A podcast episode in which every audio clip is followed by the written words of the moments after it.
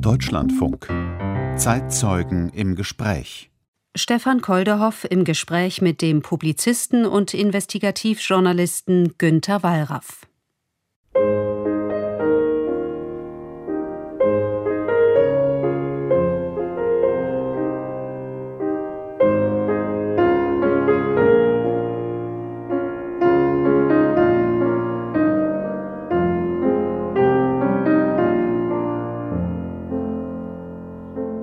Enthüllen, aufdecken, anecken.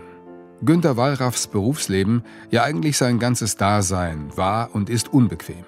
Für ihn wie für viele andere. Als Investigativjournalist wurde er weltberühmt, feierte Erfolge, verbrachte aber auch viel Zeit mit Gerichtsprozessen. Die Gegner, die er sich suchte, waren meist von großem Kaliber. Internationale Industriekonzerne, globale Fastfood-Ketten, Medienriesen wie der Springer Verlag. Drei Bücher widmete er einst der Bildzeitung, stellte sie an den Pranger, nachdem er sich unter falschem Namen als Reporter eingeschlichen hatte. Auch körperlich hat Wallraff sich viel abverlangt, leistete als vermeintlicher türkischer Gastarbeiter gefährliche Schwerstarbeit, ließ sich drangsalieren.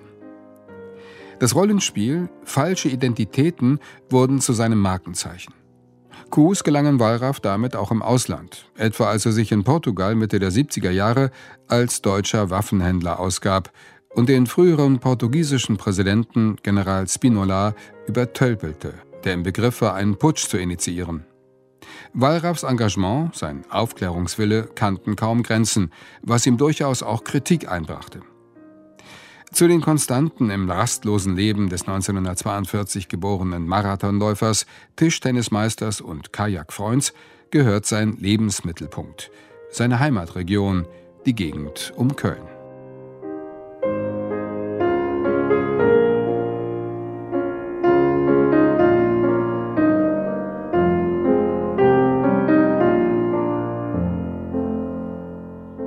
Ich bin ein Suchender und ich glaube, wenn Sie es mit der Malerei vergleichen, da bin ich ein Naiver, ein nicht vorher alles Wissender, auf der Suche. Immer wieder auch in der Selbsthinterfragung, auch immer wieder irritiert. Publizist, Aktivist, Nonkonformist?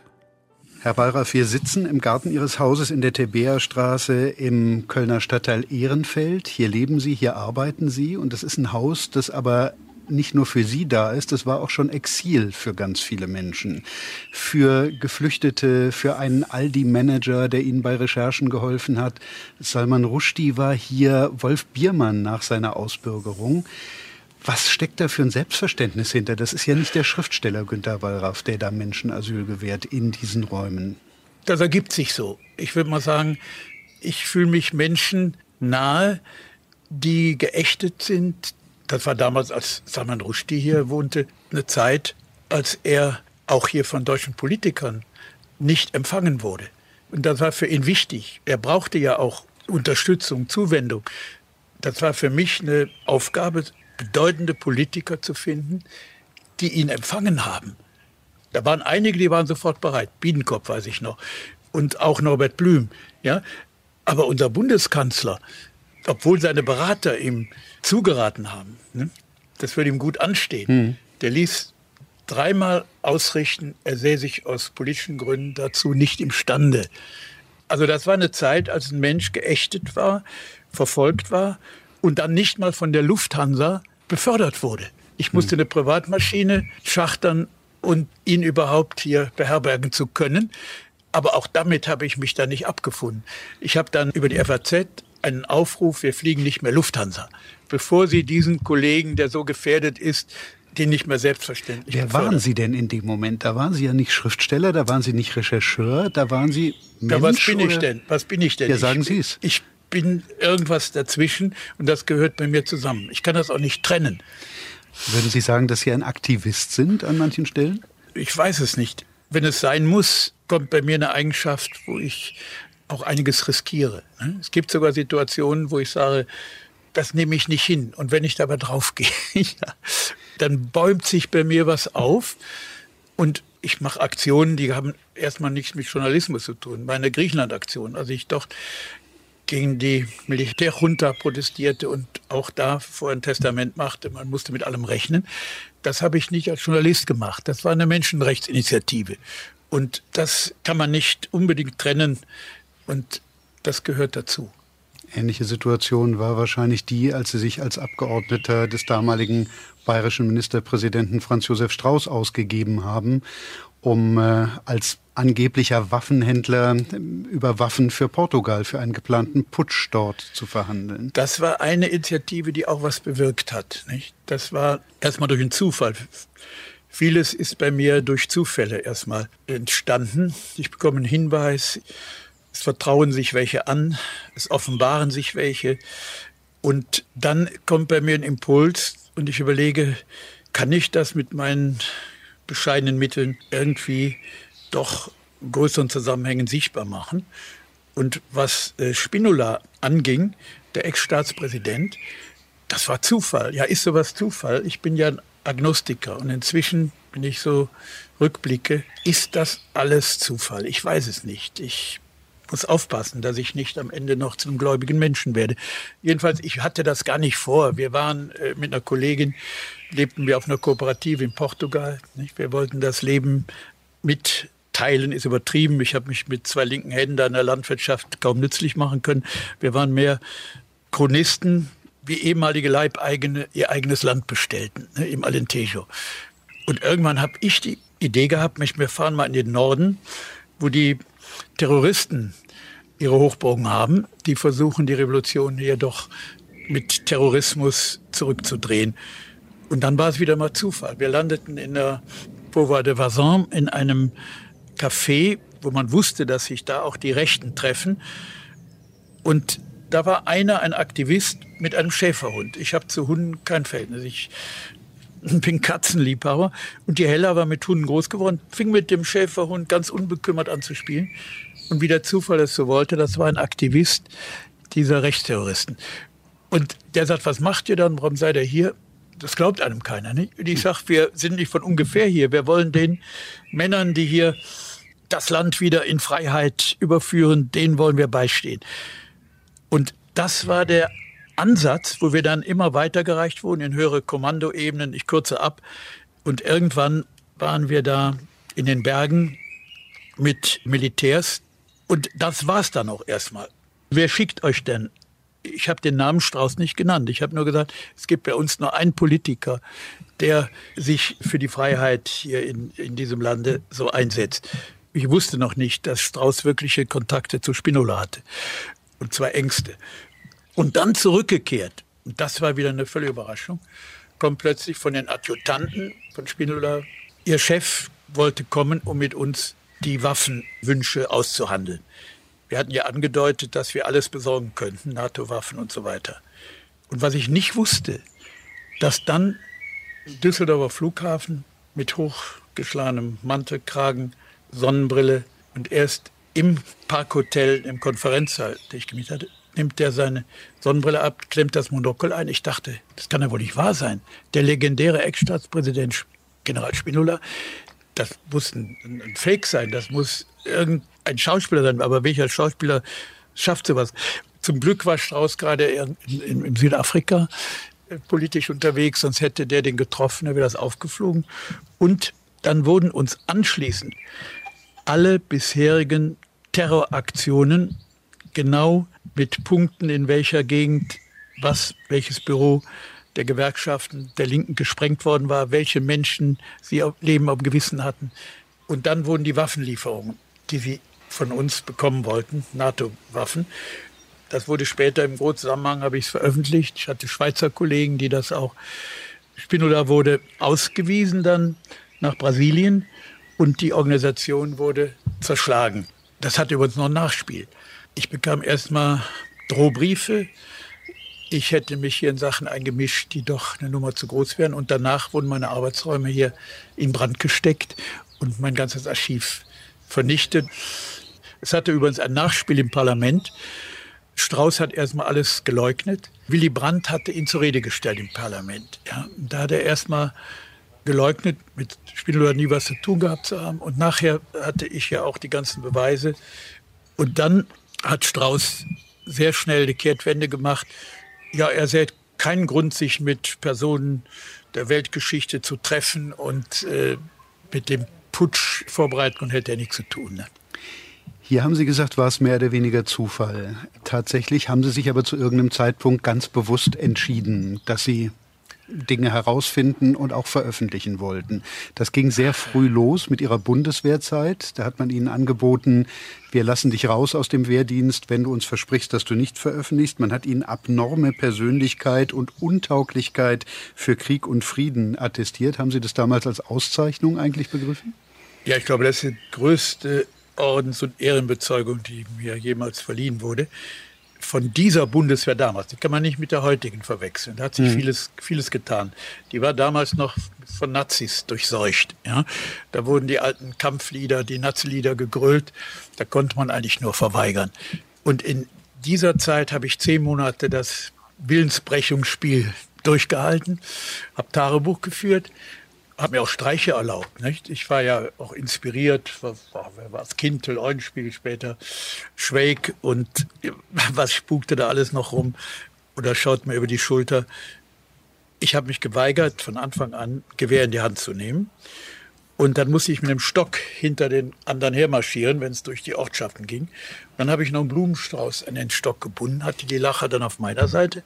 Und wenn die anderen morgens zu ihren Gewehrständern flitzten, da stak in jeder Gewehrmündung eine Feldblume drin. Ja, und ich hatte die Lacher wieder auf meiner Seite. Also solche Spiele, die haben mich dann, ja, man versuchte schon mit Willensbrechungsmethoden mir schon zuzusetzen. Aber ich war hochtrainierter Sportler. Ich war mal drittbester in der Jugend im Mittelstreckenlaufen. Also das körperlich war das alles kein Problem. Aber in dem Zusammenhang merkten die plötzlich, oder das Spind wurde aufgebrochen und da war ein Schriftwechsel mit einer Jugendzeitschrift Twen, die damals doch ziemliches Gewicht hatte, die in zwei Folgen meine Bundeswehrerlebnisse mhm. veröffentlichen wollten. Und dann wurde mir angeboten, ein Revers wurde mir vorgelegt, ich solle unterschreiben, Veröffentlichung gegen die Bundeswehr zu unterlassen, dann käme ich sofort frei und brauchte auch meinen achtmonatigen Ersatzdienst dann nicht mehr zu machen. Und das habe ich abgelehnt und gesagt, dafür habe ich hier doch schon zu viel erlebt. Das ist alles von öffentlichem Interesse. Bitte lasst mich als euren Kompanieschreiber hier weiter tätig sein. Und dann wurde ich in die geschlossene psychiatrische Abteilung des Bundeswehrlazaretts eingeliefert und dann mit dem Orden und Ehrenbezeichnung, mit dem Prädikat abnorme Persönlichkeit für Krieg und Frieden untauglich in die Freiheit entlassen. Ich kann da heute so locker drüber reden. Das war damals schon ach, eine gewisse Irritation, sag ich mal. Ich habe dann meinen erlernten Beruf des Buchhändlers nicht mehr fortgeführt und bin erst mal ein halbes Jahr auf Tremtour gegangen und habe in Obdachlosenasylen gelebt, auch mit anderen Ausgegrenzten, ja. Und ich glaube, das war meine Chance. Ich glaube, ohne die Bundeswehr, das kann ich heute so sagen, rückblickend, wäre meine Arbeit anders verlaufen. Ja, das heißt, dass die Verhältnisse Sie letztlich zum Rechercheur und zum Enthüller und zum ja, oder Aufklärer das, was mir haben. angetan wurde. Also ich war ja auch, ich habe noch kein Selbstbewusstsein gehabt. Ne? Das ist auch heute in meinem Berufsstand, würde ich sagen, bin ich eher gehöre ich zu denen, die, wo das eher nicht unterentwickelt ist. Mir reicht es aus, aber das ist nicht besonders stark. Ich muss mich immer wieder neu orientieren und auch neu zurechtfinden. Wer bin ich denn? Aber recherchiert haben Sie dann ja weiter in Industriebetrieben, in der, in der Arbeitswelt. 1966 erscheint das erste Buch Wir brauchen dich als Arbeiter in deutschen Industriebetrieben, noch mit einem H vor dem Günter Wallraff. Das verschwindet dann später irgendwann Kapitel am Fließband, auf der Werft, im Akkord, im Stahlwerk. Und im Nachwort schreibt Christian Geisler, die Industrieberichte von Wallraff werden trotz und wegen ihrer merkwürdigen Naivität demnächst zu den wichtigen Veröffentlichungen gezählt werden, die wir zum Thema Bundesrepublik haben. Da hat er sicherlich recht gehabt. Sie sind einer der, wenn nicht der erfolgreichste Sachbuchautor in Deutschland. Aber war das naiv, was Sie da beschrieben haben? Ich glaube, ich bin jemand, der, ich habe nicht studiert, ich habe keine fest verwurzelte Ideologie. Ich bin ein Suchender und ich glaube, wenn Sie es mit der Malerei vergleichen, da bin ich ein Naiver ein nicht vorher alles Wissender auf der Suche. immer wieder auch in der Selbsthinterfragung, auch immer wieder irritiert. Wohl natürlich bestimmte Grundsätze sind da, auf Menschenrechten beruhend, ja. Aber ich bin nicht im Besitz einer Wahrheit. Naivität muss ja nichts Verkehrtes sein. Ich also, sage das auch selbst mit einem bestimmten Selbstbewusstsein. Ich sage hm. das nicht als Schutzbehauptung, sondern bekennend, bekennend. Auf der anderen Seite, drei Jahre später, erscheint ein Band, der heißt 13 unerwünschte Reportagen. Da muss Ihnen also schon bewusst gewesen sein, was ich hier mache, das findet die Gesellschaft nicht so ausschließlich toll. Sonst hätten Sie nicht unerwünscht als Titel. Es gab immer Prozesse. Nicht? Also hm. das hat einen vorübergehend auch, ja, nicht abgehalten, aber schon gelähmt, Zeit gekostet. Es war manchmal genauso viel Arbeit, die Prozesse zu durchstehen und in der Hauptsache auch immer zu gewinnen. Da gehören aber auch gute Anwälte dazu, Freunde, die das am Anfang auch ja fast nicht umsonst, aber zum Freundschaftspreis machten. Auch die IG Metall, da war damaliger Chefredakteur Jakob Moneta, jüdischer Herkunft, der auch in der IG Metall um meine Reportagen gekämpft hat, dass sie veröffentlicht wurden. Ich weiß noch, allein die Werftreportage, da musste der Chefredakteur mehrfach nach Hamburg fliegen, um die Reportage überhaupt durchzusetzen. Auch allein das Bildbuch, das waren die Hauptprozesse. Nicht? Das hat jahrelang gedauert. Zu meiner Verwunderung und natürlich Riesenerleichterung gab es dann ein Grundsatzurteil vom Bundesgerichtshof, vom Bundesverfassungsgericht bestätigt, wo wörtlich festgeschrieben ist, dass sich bei der Bildzeitung um eine Fehlentwicklung des deutschen Journalismus handle, müsse meine Methode dennoch legitim sein und die wirtschaftlichen Interessen hätten dahinter zurückzustehen. Und dieses Grundsatzurteil, inzwischen in der Rechtsgeschichte als Lex Wallraff bezeichnet, hat inzwischen auch für andere Kollegen, die nach ähnlichen Methoden vorgehen, eine ziemliche Bedeutung, hat sich auch hier Georg Ressler vom Monitor darauf berufen und auch andere, die ich zum Teil auch berate. Und ich habe ein Stipendium für jüngere Kollegen, die sagt, meine Methode, sich längere Zeit mal so etwas antun und noch nicht eine Zeitung oder ein, ein Medium im Rücken haben, die da freigestellt werden. Wir sind mit den Bildrecherchen, der Mann, der Hans Esser war, hieß der Untertitel in den 70er Jahren. Die Industriereportagen fingen schon in den 60er Jahren an. Warum war für Sie die Arbeitswelt denn so interessant? Es hätte ja auch andere Themen gegeben, die Wiederbewaffnung. Sie haben die alten Nazis gerade schon selbst erwähnt, die, die in allen Bereichen von Gesellschaft noch drin Das sind noch Themen für mich. Also die Nazis tauchen immer wieder auf. Ja. Das kann die heutige Generation sich nicht mehr vergegenwärtigen. Das war eine Zeit, als unsere Gesellschaft, in der ich groß wurde, vom Gestank des Faschismus durchseucht war. Ja. Das war eine Zeit, als in der Justiz, im Militär, Polizeiapparat, ja auch bei Medizinern, bestimmte Ideologie noch zumindest nicht hinderlich war, sondern auch beruflich förderlich war. Und jüdische Herkunft, die mussten sich bedeckt halten. Die durften doch gar nicht, die mussten sich fast entschuldigen, verfolgt worden zu sein. Das sollte man nicht vergessen. Das heißt heute oft, 68 hat sich da vieles geändert. Da ist aufgearbeitet worden. Da gab es eine, eine, Kindergeneration, die ihre Eltern aufgefordert haben, stellt euch dem, erzählt darüber, fragt euch selbst, was ihr getan habt, wofür ihr verantwortlich seid. Haben Sie das auch so wahrgenommen? War 68 eine Wende? Ich glaube schon, dass da ein Auflehnen und auch eine Art, äh, sicher mit, mit vielen Übertreibungen, aber insgesamt war das eine Befreiung. Ich war nicht der typische 68er. Manche waren mir auch zu militant oder auch zu ideologisch überfixiert. Die niedersten Weihen waren ja, man musste Marxist sein. So. Und der Leninismus und Trotzkismus und dann der Maoismus und was alles Spielarten sich da gegeneinander abgrenzten. Und dann hieß es immer, aber Marxist bist du doch, also du gehörst doch letztlich zu uns. Und auch da habe ich versucht, mich etwas, ich gehörte dazu, ja, aber mich doch etwas zu entziehen. Ich sage, um mich Marxist nennen zu dürfen. Dafür habe ich den Marx aber nicht gründlich genug gelesen. Ich hatte den gelesen und ich finde ihn heute in einigem auch noch aktuell.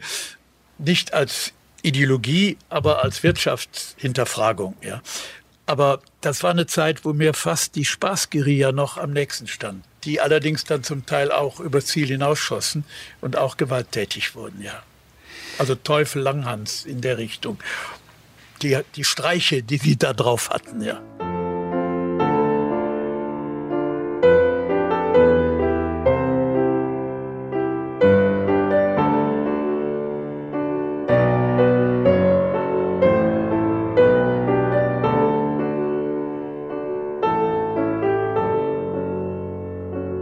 Fälschungen, wie ich sie damals erlebte, nicht, die waren so unverfroren, die, waren, die konnten die Welt neu erfinden. Sie konnten bestimmen. Undercover bei Bild. Ich glaube, man tut ihren anderen beruflichen Leistungen keinen Abbruch, wenn man sagt, das nachhaltigste bis heute Schullektüre sind ihre Recherchen zur Bildzeitung gewesen. Ganz unten kam danach, da werden wir gleich auch noch drüber sprechen, auch ein wichtiger Teil ihrer Arbeit. Aber als sie 1977 drei Monate lang als Redakteur bei Bild in Hannover gearbeitet haben, unter dem Aliasnamen Hans Esser, war Ihnen da vorher klar, was Sie herausfinden würden? Unsaubere Recherchemethoden, schwere journalistische Versäumnisse? Oder war das so eine Art Versuchsballon, ich guck mal, was da so los ist? Also ich hatte schon eine gewisse Ahnung, ist falsch, aber ich war nicht ganz unvorbereitet. Derjenige, der mich nämlich dort einführte als sein Nachfolger, der ist daran fast zerbrochen. Der wollte das nur zwei Jahre machen, wurde dann aber sehr erfolgreich zum Spitzenschreiber. Man wollte ihn fest einkaufen und zur Wiedergutmachung hat er mich als sein Nachfolger eingeführt. Wissend, was Sie vorhatten. Ja. Mhm. Er selber hat nie mehr dann auch im Journalismus was gemacht. Er wurde dann Therapeut in einer psychiatrischen Klinik und war selbst so angeschlagen durch die Zeit bei Bild. Und ich muss sagen, auch in meiner Zeit war ich anschließend psychisch ziemlich am Ende. Die Arbeit in Fabriken, vor allem auch bei ganz unten, wo ich, wo wir in, in Giftstäuben arbeiteten, wo wir ohne Staubmasken arbeiten mussten, wo ich Branchenschäden bis heute habe. Ich war damals hochtrainierter Marathonläufer, bei Thyssen lief zwei Stunden 50 und als ich da diese Giftstaubeinsätze machte, da war ich froh, noch eine Viertelstunde am Stück laufen zu können. Und meine Arbeitskollegen zum Teil sind früh verstorben hm. an Lungenkrankheiten, an Krebs. Ja. Bei Bild aber war es die Rolle, die mich am meisten beschädigt hat, psychisch beschädigt hat. Mhm. In den Dreckeinsätzen, da fühlte ich mich zugehörig, solidarisch mit meinen Arbeitskollegen, mit von einigen heute noch Freundschaften bestehen viele sind verstorben. Aber bei Bild war es eine, wie eine freiwillige Gehirnwäsche. Wie war das denn damals eigentlich technisch möglich, das alles zu dokumentieren? Es gab ja noch keine Digitaltechnik. Sie konnten nicht einfach ein iPhone mitlaufen lassen oder mit einer Knopflochkamera bestimmte Dinge dokumentieren. Wie ging das? Ich hatte erstmal alles aufgeschrieben nicht? und hatte auch ein kleines Mini-Nagra-Gerät. Und da es aber auch ein Filmprojekt gab, waren holländische Kollegen. Ach nee, hier war es damals auch der WDR, Höfer, damals Programmdirektor. Der hatte auf eigene Kappe genommen, das unter einem Tarntitel als Filmprojekt zu finanzieren. Informationen aus dem Hinterland, so hieß der Film. Und da wir nun auch aus dem Innenleben Szenen brauchten und Bild natürlich keinen da reinließ, da habe hab ich einen Trick mir einfallen lassen. Da habe ich den Kollegen gesagt, pass auf, ihr sagt, ihr macht einen Film über Zeitungen in Niedersachsen. Da Bild erstmal abgelehnt hatte, dort filmen zu lassen.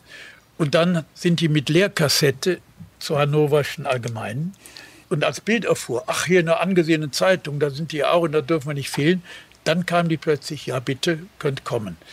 Und dann kamen die mit zwei Teams in die Redaktion und ein Team hat den Redaktionsleiter in ein Dauerinterview verwickelt und das andere schwärmte im Großraumbüro auf und hat da die letzten zynischen Szenen mit eingefangen. Also das ist schon ein Highlight im Film später.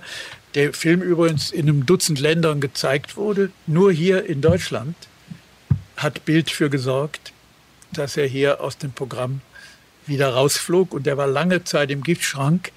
Und die Holländer aber, die ihn gesendet haben, die haben ihn mit deutschen Untertiteln auch gesendet, damit die Grenzbewohner ihn sehen konnten. Sie haben zu Anfang unseres Gesprächs gesagt, ganz oft sind Leute zu mir gekommen ja. und haben gesagt, so und so ist es. Ja. Sind die ausreichend geschützt? Nein, da sehe ich genau das Problem wie bei meinen Anfängen. Es müsste ein Gesetz geben, dass Whistleblower hinreichend geschützt sind. Julian Assange drohen 125 plus x Jahre in den Vereinigten Staaten. Das ist das gerade. Allerschrecklichste und ich bin mit seinem Vater befreundet, der mehrfach hier. Ich habe jetzt der Stella Assange gibt einen Günter Wahrer-Preis für kritischen Journalismus und Zivilcourage. Sie hat ihn entgegengenommen Also bei ihm ist wirklich, man hat so den Eindruck, hier wird jemand geopfert, um auch ein Exempel zu statuieren, dass auch in Zukunft keiner mehr an diese Kriegsverbrechen herangeht, das am Ende das aufdeckt. Gerade jetzt in der Situation, in der wir jetzt sind, ne, wäre jemand wie er absolut erforderlich. Und der, der hat auch gegen Russland kritische Sachen veröffentlicht. Mhm. Er war auf keinem Auge blind. Er hat natürlich Sachen, die nachher im Wahlkampf Clinton geschadet haben. Da kann man auch drüber streiten. Aber er hat alles veröffentlicht und er wurde von allen möglichen Seiten wurde versucht, ihn in eine bestimmte Ecke zu drängen. Und das ist er nicht. Die Kriegsverbrechen, die er aufgedeckt hat, die sind nach wie vor nicht verfolgt worden. Und stattdessen wird er stellvertretend. Ihm geht es ganz, ganz dreckig. Ich habe auch mit Nils Melzer Kontakt, der auch ein Buch über die ganzen Hintergründe geschrieben hat, der selber inzwischen mürbe gemacht wurde. Nils Melzer, der äh, ehemalige Beauftragte der UN für Folter, mhm. er beschreibt das auch. Oder wenn wir uns treffen, sagt er, er ist eigentlich sein Ruf versucht worden, ihn zu zerstören. Und weil er den Mut hatte, das alles aufzudecken und auch mit einer Psychiaterkommission bei Assange in der Zelle war, die dann auch Psychofolter bei ihm diagnostiziert haben. Der Mann ist gebrochen. Und würde er ausgeliefert, würde er das nicht hinnehmen. Bei ihm ist ganz, ganz starker Suizidgefahr da. Die Bildzeitung ist nach wie vor eine der meistverkauften Zeitungen in ganz Europa, auch wenn die Auflage kontinuierlich nach unten geht im Moment. Ehemals sehr, sehr linksaktive Menschen wie Alice Schwarzer machen Werbung für Springer. Machten. Ich glaube inzwischen auch nicht mehr. Gebranntes. Kind. Sie hat, hat wohl Sie auch verstanden. Hat man Sie mal gefragt, ob Sie das auch inzwischen wollen würden? Nein, das nicht. Äh, ich glaube, die Alice, ich kenne sie ja von früher auch sehr gut, waren befreundet, als sie hier aus Frankreich kam. Und das hat mich auch entsetzt, als sie plötzlich auch gegen Kachelmann da vor Verurteilung und so weiter. Aber ich glaube, das hat sie eingesehen. Mhm. Ich glaube, sie wird das nicht nochmal machen. Haben Sie der Bildzeitung geschadet? Hat es was gebracht, wenn man das mal aus Ihrer Perspektive betrachtet? Davon gehe ich aus. Und das wissen die auch selber. Ja? Das ist bei denen inzwischen, wie sagt man so, verinnerlicht. Ich habe das ja nicht mit den Büchern, das waren ja drei Bücher, die ich denen gewidmet habe. Ne? Erstmal der Aufmacher und als dann die Prozesse nur so hagelten und das Buch immer weiter zensiert wurde. Erst durch die letzte Instanz konnte es dann auch wieder sozusagen unzensiert erscheinen. Und dann gibt es Zeugen der Anklage, ein zweites Buch, wo sich dann sehr viele Betroffene gemeldet haben und dann noch Bildstörung und ich würde sagen, das zweite Buch, Zeugen Anker, geht noch weit über den Aufmacher hinaus, über meinen Selbstversuch hinaus. Es hat denen enorm geschadet. Ich habe aber auch mit dafür gesorgt, haben Gegenzeitungen entwickelt, die wir in die Verkaufskästen, in die Bildzeitung mit reingelegt haben, Aufklärung und äh, diese Fälschungen und dann Initiativen, wir lesen nicht mehr Bildzeitung. Da haben Hunderttausende nachher unterschrieben, auch Politiker damals dabei. Und die Auflage vom Bild ging vorübergehend um eine Million zurück. Mhm. Und auch Bild-Chefredakteure, anschließende, sagten, es gibt bei uns eine Zeit vor Wahlraff und nach Wahlraff. Wir können uns bestimmte Sachen nicht mehr leisten. Das war eine Zeit lang so. Irgendwann haben die natürlich wieder voll zugelegt. Und ich würde sagen, die Fälschungen, wie ich sie damals erlebte, nicht, die waren so unverfroren, die, waren, die konnten die Welt neu erfinden. Sie konnten bestimmen. Und das war immer vom rechtesten Schrot und Korn. Die rechtesten Politiker, also nicht, nicht Nazi-Politiker, aber sie versuchten auch Strauß zum Bundeskanzler zu machen. Das haben sie allerdings nicht geschafft. Ne? Aber das ist heute etwas relativiert. Ne? Und auch, dass jetzt ein Reichelt war das, dass er aber wegen Privatverfehlungen gekippt wurde und nicht wegen seiner Rufmordgeschichten. Das finde ich wieder bedauerlich. Vor uns hier auf dem Tisch bei Ihnen im Garten liegt eine unzensierte Originalausgabe, ein Raubdruck dieses Buchs, der Aufmacher, der Mann bei Hans Esser war. Als jemand, der von Tantiemen und Urheberrechten lebt, können Sie das eigentlich nicht toll gefunden haben, dass Ihre Bücher einfach nachgedruckt wurden, damit sie verfügbar waren? Ich habe Raubdrucke immer gefördert. Ja? Hm. Mir war immer wichtig, gerade dann, wenn etwas verboten werden sollte, es sollte wirklich bekannt gemacht werden. Und es gab mehrere Raubdrucke ne, in hohen Auflagen. Ich glaube, eins wurde sogar hier in Köln vom Kölner Volksblatt. Davon haben die sogar ihre sonstigen kleineren Auflagen mit. Hat man Sie vorher gefragt, dürfen wir das, Herr Wallraff? Nee. Das, das nicht. Das haben die tunlichst nicht gemacht. Ich habe das aber gerne gesehen. Ich weiß sogar noch, ach, das war eine Veranstaltung in oder Süddeutschland. Da saß ein junger Buchhändler aus der Schweiz, der verkaufte den Raubdruck. Und vorne war der Tisch mit der offiziellen. Und ich habe für den sogar noch Werbung gemacht. Ne? Ich habe gesagt, das ist paradox. Hier die riesige Ausgabe, die offizielle, darf nicht, das und das ja alles verboten. Und da sitzt ein Buchhändler aus der Schweiz und verkauft die unzensierte Ausgabe, wo all das, was auch stimmt, nicht veröffentlicht ist. Und danach ähm, die Autogramme dann anstanden. Da war eine Riesenschlange, die den Schweizer Buchhändler diese Ausgabe ordneten.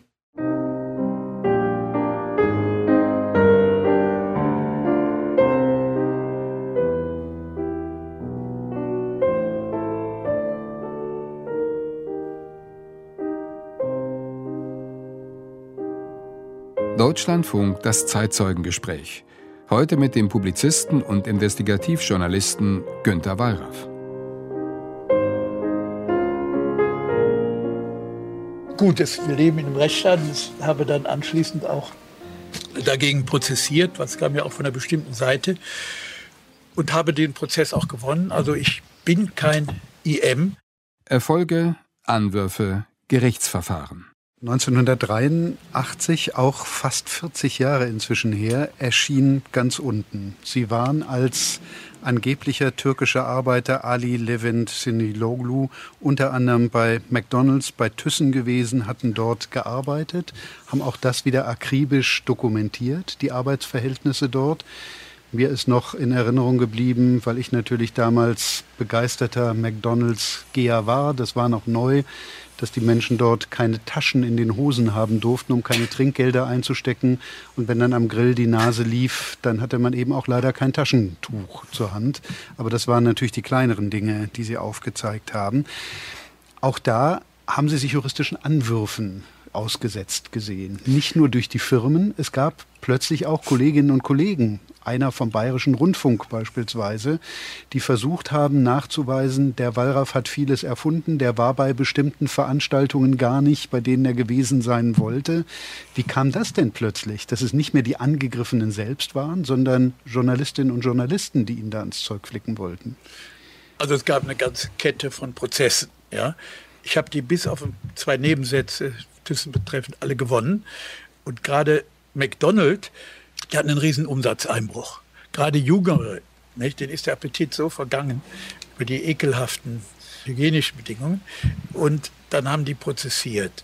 Und in München war ein Prozess angesetzt. Ich habe daraufhin über Annoncen weitere Zeugen noch gesucht. Und da haben sich Dutzende gemeldet. Und ich hatte einen Bus organisiert, um diese Zeugen auch in München zu präsentieren.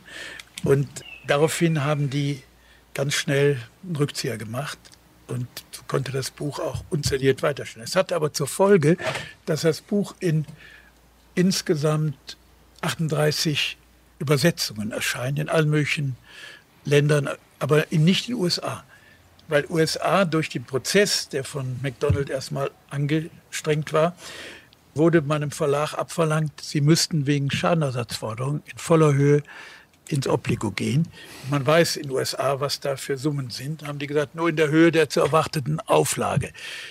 So ist das Buch zwar in England ist erschienen, aber nicht in den USA. Hier habe ich es meinen Arbeitskollegen zu verdanken, bei Thyssen, die in einem monatelangen Prozess eigene Erlebnisse nicht, die über das hinausgingen, was ich da erlebt habe.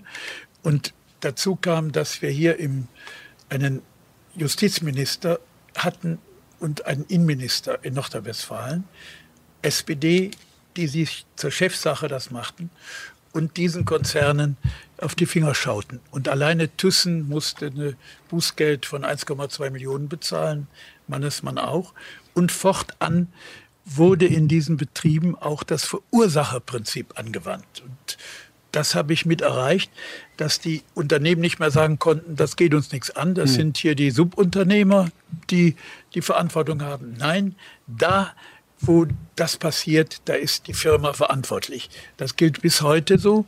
Und von daher gesehen wurden sehr bald dort, wir mussten ohne Staubmasken arbeiten, wir bekamen keine Sicherheitsschuhe, ohne Schutzhelme.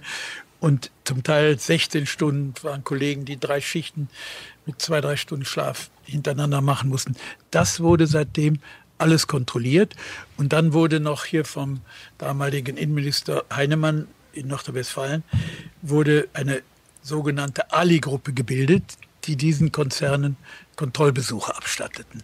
Das heißt, das Buch hat unmittelbar auch neben einem allgemeinen, ja, ich würde Zuwendung hier ausländischen Einwanderern gegenüber türkischen vor allem, da hat sich vieles geändert. Trotzdem nochmal die Frage, wie haben Sie es empfunden, dass plötzlich andere Journalistinnen und Journalisten kamen und sagten, der Wallraff arbeitet nicht sauber? Ja, das hat mich überhaupt nicht verwundert. Wenn hier das bayerische Fernsehen, da war auch die Zeit, als Strauß noch ziemliche Bedeutung hatte, und wenn dann einer kommt, Chefredakteur, der geradezu verbissen ja, in mich, der, der war mir also ständig auf den Hacken wo ich auch auftauchte. Ich weiß noch, als ich eine Stiftung in Duisburg gründete von den Honoraren, eine ganze Straße wurde da mit renoviert, auch durch die Stadt Duisburg. Meine Arbeitskollegen haben diese Straße sich ausgeguckt. Die wollten nicht im letzten Dreck wohnen, sondern da, wo die Luft besser ist. Das war in Duisburg-Neudorf. Ich habe 1,5 Millionen an Honoraren dort in die Renovierung reingesteckt. Und eines Morgens komme ich hin, um mit den Arbeitskollegen und den dort Bewohnern das Modell vorzustellen. Da sitzt da schon mit, mit Kamera Herr Heinz-Klaus Mertes, der bayerische Chefredakteur. Report hat er damals, glaube ich, verantwortet unter anderem. Ne? Zum Beispiel, ja. Mhm. Aber dann gab es eine herrliche, eine wirklich befreiende Geschichte. Mir wurde von einem Zuträger des Bundesnachrichtendienstes wurde mir das Angebot gemacht für 3000 bar auf die Hand, würde er mir sagen, wo Mertes mir eine Falle stellen würde. Und da war eine Großveranstaltung hier in Düsseldorf im Beisein des hiesigen Justizministers von Nordrhein-Westfalen, der jemand war, der die Berechtigung dieser Recherche ansah. Und in diesem Saal waren welche verteilt, ein paar hundert Leute. Wie, wie erkennen wir jetzt Mertes? Ne? Wie hat sich Mertes verkleidet? Und da war einer, der ein bisschen auffällig war, weil der hatte so eine Art Fantasie, kaki-farbenes Dress an. Mhm.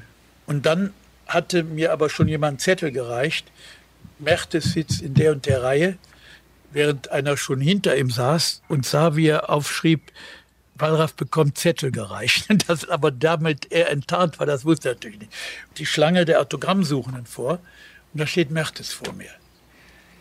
Ich bin aufgestanden und der hatte so einen etwas gezwirbelten Schnauzbart. Jetzt wusste ich nicht, ist der angewachsen oder ist das ist der angeklebt? Ich habe es riskiert, habe dran gezogen und habe ihn wie einen Skalp geschwenkt und gesagt, Herr Mertes, wer veranlasst Sie hier, sich hier so kenntlich zu machen, dass Sie ja sehr, sehr rechts eingestellt sind, das weiß jeder, aber hier so eine Art Nazi-Uniform zu erscheinen.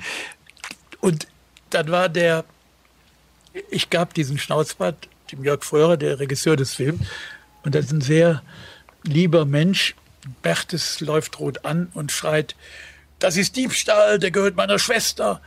Und der Jörg, der gibt den Schnauzbart dem Bertes wieder. Und ich hätte so gerne einen Prozess geführt wegen des Diebstahls des Schnauzbart der Schwester des Herrn Mertes.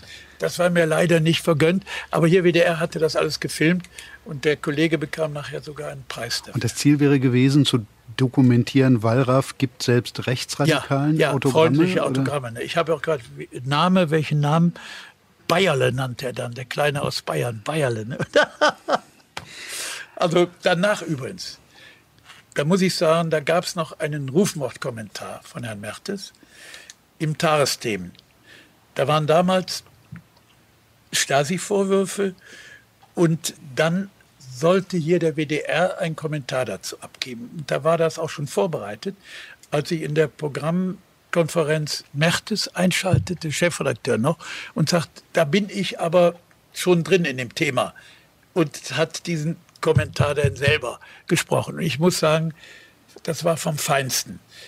Das war ein Rufmord-Kommentar, der war also so vom Hass triefend. Es war für mich eine Erleichterung. Nachher hat Pleitgen sich entschuldigt und hat gesagt, wird nie wiederholt und Entschuldigung und so weiter. Wir wussten ja nicht, dass Mertes mit Ihnen bereits in Prozessen verwickelt ist. Er hat ein Buch geschrieben, wo ich ihm einige Sachen untersagen wollte. Und dann habe ich Pleiten gesagt, ne bitte, wenden Sie diesen Kommentar einmal im Jahr, ja, als wirklich vollendetes Beispiel eines Rufmordkommentars. Leider nie mehr gesendet worden. Stichwort Stasi. Sie sind als IM Wagner geführt worden in Stasi-Unterlagen. Sie tauchen dort auf. Und daraus ist dann eine Zusammenarbeit, eine wissentliche, willentliche Zusammenarbeit äh, bei manchen geworden. Was ist das für eine Geschichte? Erzählen Sie sie aus Ihrer Sicht. Äh, gut, es, wir leben in einem Rechtsstaat. Ich habe dann anschließend auch dagegen prozessiert, was kam ja auch von einer bestimmten Seite und habe den Prozess auch gewonnen. Also ich bin kein IM, mhm. wurde aber in einer Akte so geführt und es gibt inzwischen auch historische Dokumente, wo ganz klar daraus hervorgeht, was der Zweck war, weil es gab einen von der Pressekammer, wo ich damals vorstellig wurde, so wie auch Glasfeld und andere, die sich da über NS-Unterlagen informieren wollten. Und ich war damals in einem Fall dran, das war ein damals noch einflussreicher Mann, Dr. Ludwig Hahn, der war an Judenverfolgungen und Liquidationen im Warschauer Ghetto beteiligt, aber sein Schwager war ein hochstehender NATO-General, Steinhoff, und er wurde lange Zeit gedeckt und lebte in, in Freiheit. Und da erfuhr ich, dass sein Untergebener Blösche vor Gericht stand in der DDR, in Berlin, und ich wollte über diesen Kontakt auch an Ludwig Hahn heran, habe auch mit Staatsanwalt und das wurde vermittelt über einen Mitarbeiter des sogenannten Presseamtes, der sich nicht vorgestellt hat, dass er im Hintergrund auch Stasi-Kontakte hatte. Und über den habe ich dann auch, durch die Akten habe ich alle noch, kommen jetzt auch hier ins Stadtarchiv von Köln und habe daraufhin diese Recherchen geführt. Und dass der aber natürlich Interesse hatte, das Ganze auf eine andere Ebene zu bringen. Und so taucht den Akten auf. In diesen Stasi-Akten steht drin, ein Moment, ich muss nochmal hervorholen, äh, Wallraff lässt sich nicht vom marxistisch-leninistischen Standpunkt leiten. Er ist Anhänger der katholischen Soziallehre und hängt anarchistischen Vorstellungen an. Nach allen Einschätzungen müssen wir davon ausgehen, dass Wallraff am Ende für einen westlichen Geheimdienst arbeitet. Die kriegten mich nicht auf die Reihe. Da gab es einige Gespräche und dann hatte ich noch einen Freund, wir mit der Familie befreundet waren, meine Frau mit seiner Frau. Das war ein Kulturredakteur der Ostsee-Zeitung und dem hatte ich auch mehrere Gespräche gehabt, dass er auch inzwischen von IM-Seite angedockt wurde. Das hat er natürlich mir nicht preisgegeben. Aber es waren, wann war das überhaupt? Boah, 71, 72 und es waren vielleicht vier, fünf Gespräche. Und es hat sich einer besonders hervorgetan. Es gibt jetzt ein Buch, es wurde mir zugeschickt von einem höheren Stasi-Menschen dieser Abteilung, der in seinem Buch genau beschreibt, wie das gelaufen ist. Also mich im Grunde genommen voll entlastet. Ne? Aber es ist immer wieder versucht worden, denn daraufhin eine ja, Abhängigkeit herzuleiten. Man entwickelt als Journalist ja relativ schnell ein Gespür dafür, warum erzählt mir jemand was? Was will der jetzt eigentlich? Also geht es um die Sache oder will der mich irgendwie vor einen Karren bekommen oder in irgendwas mit reinziehen? Würden Sie denn rückblickend für sich selbst sagen, Sie haben irgendwann mal Grenzen überschritten oder Sie hätten besser mit Leuten vielleicht nicht zusammenarbeiten sollen? Gab es sowas auch? Ich wollte ja was von denen. Ja, die wollten ja nichts von mir. Ich bin ja dahin, um an bestimmte Unterlagen, an bestimmte Akten heranzukommen, so wie auch Glasfeld und andere. Und von daher gesehen, wir hatten leider sowas wie später Gaukbehörde, Birtlerbehörde, Stasi-Unterlagenbehörde. Das hatten wir nicht. Ja, wir konnten hier nicht hingehen und sagen, wo sind hier NS-Vergangenheit? Leider muss ich sagen. Und dann hätte man nicht nach Ostberlin oder andere nach Prag oder Moskau reisen müssen, um sich da bestimmte Unterlagen zu besorgen oder einzusehen. Das war letztlich die Hauptrecherche. Und dann war eine zweite Recherche ABC Kriegsführung. Das habe ich aber dann, da mir das zu spärlich war, habe ich da einem Kollegen, Karl-Heinz Roth, glaube ich, der hat auch ein Buch darüber geschrieben. Aber ich selber waren vier, fünf Kontakte.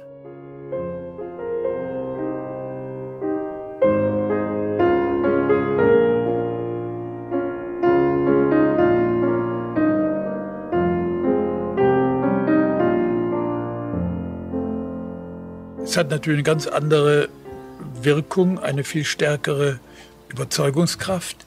Und es erreicht diejenigen, die keine Bücher mehr lesen. Und das werden leider immer mehr. Neue Wege, neue Themen. Der investigative Journalismus boomt, nicht zuletzt seit das Internet, seit Online-Medien immer mehr Inhalte brauchen. Sogar die Taz hat heute eine eigene Rechercheredaktion. Würden Sie sagen, dass das die Zukunft des Journalismus ist, das, was Sie seit vielen, vielen Jahrzehnten machen, aufdecken, enthüllen, analysieren? Also ich würde schon sagen, dass das inzwischen Kollegen sind, die das vorbildlich machen. Übrigens auch Nachfolger im Ausland. Nicht? Ich habe gerade eine Sache ist jetzt verfilmt von der Florence Aubernard, französische Kollegin, die sich auch auf mich berufen hat, gesagt, ohne die hohe Auflage in Frankreich von ganz unten über eine Million Auflage wäre sie gar nicht auf die Idee gekommen, sich hier in prekären Arbeitssituationen umzusehen und auch meisterhaft das zu beschreiben. Dann gibt es einen jüngeren Kollegen, den treffe ich demnächst auch, der sich auf mich beruft, der innerhalb der französischen Polizei, Flick heißt das Buch, ganz schlimme Zustände. Also da sind die, hiesigen Polizisten wohl noch Waisenknaben dagegen, was da Ausländerfeindlichkeit und so weiter betrifft.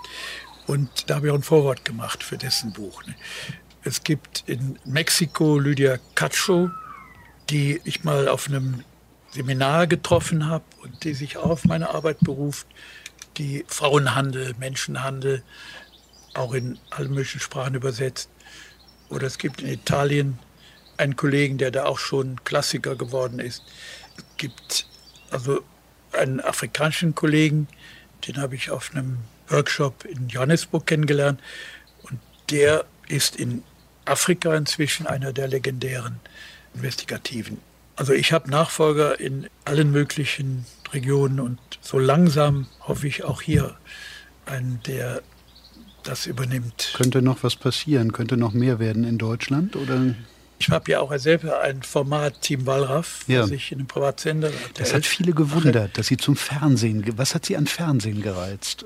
Es hat natürlich eine ganz andere Wirkung, eine viel stärkere Überzeugungskraft. Und es erreicht diejenigen, die keine Bücher mehr lesen. Und das werden leider immer mehr. Und von daher, ich erreiche auch nicht mehr die eigentlichen Adressaten, nämlich Arbeiter auch in Betrieben. Und dann bin ich auf diesen Sender zugegangen, RTL, und gesagt, ob sie sich so ein Format vorstellen können und auch Werbekunden nicht geschont werden. Das ist im Vertrag festgeschrieben. Ne? Hm. Zuletzt waren es privatisierte Altenpflegeheime, erschütternde Bilder handwerklich, wie ich finde, sehr gut gemacht. Immer mhm. die Möglichkeit zur Gegenrede, zum Audiator et altera pars. Wie sehen die Angeschuldigten selbst das Ganze? Und es hat natürlich in Bild und Ton nochmal eine ganz andere Wirkung, als wenn Sie es in Anführungsstrichen nur beschrieben ja. hätten in einem Buch. Und das hält bis heute an. Ich habe wirklich selten so einen Rücklauf. Es kommen jeden Tag kommen Hilferufe an von Betroffenen, von Angehörigen, von auch von Pflegepersonal, ja, die sagen, wir, wir können gar nicht den Menschen die Zuwendung geben. Wir sind zum Teil Praktikanten, es sind Menschen, die überhaupt nicht ausgebildet sind. Wir wissen von hinten bis vorne nicht, wo wir dem gerecht werden können und wir zerbrechen daran. Und es sind Hunderte, die sich jetzt nachträglich noch gemeldet haben. Eigentlich müsste man ein Schwarzbuch veröffentlichen, weil es ändert sich nichts. Sie es sind aber renditegeführte. Es sind renditegeführte Heime, wo der Profit im Vordergrund ist und wo Einsparungen an der Tagesordnung sind und wo dann nach einer bestimmten Zeit wird das Ganze irgendwo im Ausland verkauft, gewinnbringend. Und wir müssten eigentlich ein Modell haben wie in Dänemark, haben wir auch gefilmt, vorbildliche Zustände, kommunal verantwortlich und für alle Beteiligten nur von Vorteil. Ja. Sie selbst sind in diesem Fernsehformat in die Rolle des Mentors, aber auch des Befragenden gewechselt. Sie sind nicht mehr selbst aktiv vor Ort. Ich glaube, bestimmte Methoden, derer Sie sich bedient haben, würden so auch heute nicht mehr gehen. Wenn Sie sich heute als Türke schminken oder als Man of Color verkleiden würden, würde man Ihnen vorwerfen, Herr Wallraff, das geht nicht mehr. Das ist Blackfacing. Das können Sie so nicht machen. Also das Blackfacing, wenn das auf meine Methode angewendet wird, ist das vordergründig. Weil bei mir ist es erstens mal begleitet, ermutigt von hier lebenden Schwarzen. Nicht? Muqtabar war der beste Freund von Uri Jallo, der in einer Polizeizelle mhm. in Dessau verbrannt wurde. Und der brachte mich mit auf die Idee und hat auch innerhalb der ganzen Zeit mir mit Rat und Tat zur Seite gestanden. Und wenn ich mich als Schwarzer in einen Fanzug begebe, ja, von deutschen Hooligans, die mich da zur Strecke bringen wollten, und wenn das filmisch dokumentiert ist, was es bedeutet, als Schwarzer hier zu leben, und wenn es auch satirische Einlagen gibt, wo ich versuche, eine Wohnung zu bekommen, dann ist das absolut legitim. Und ich habe bis heute Zustimmung von hier lebenden Schwarzen.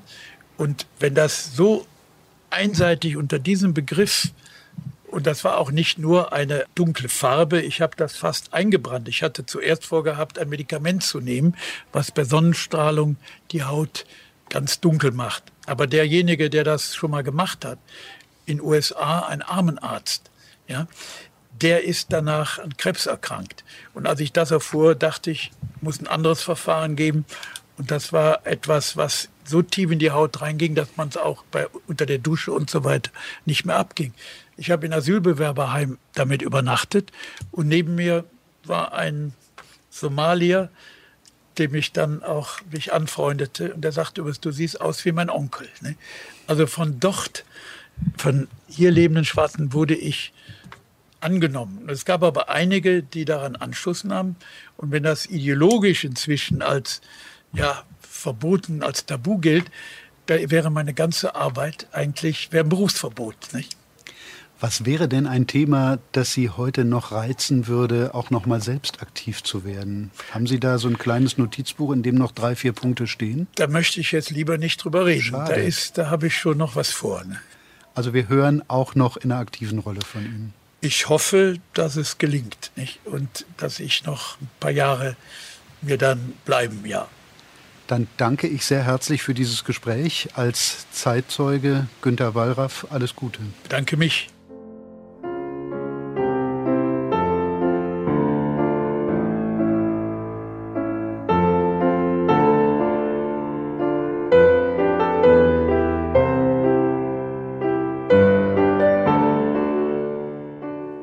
Unserer Reihe Zeitzeugen hörten Sie Stefan Koldehoff im Gespräch mit dem Publizisten und Investigativjournalisten Günter Wallraff. Die Redaktion hatte Johanna Herzing. Aufgezeichnet Anfang Juli 2022.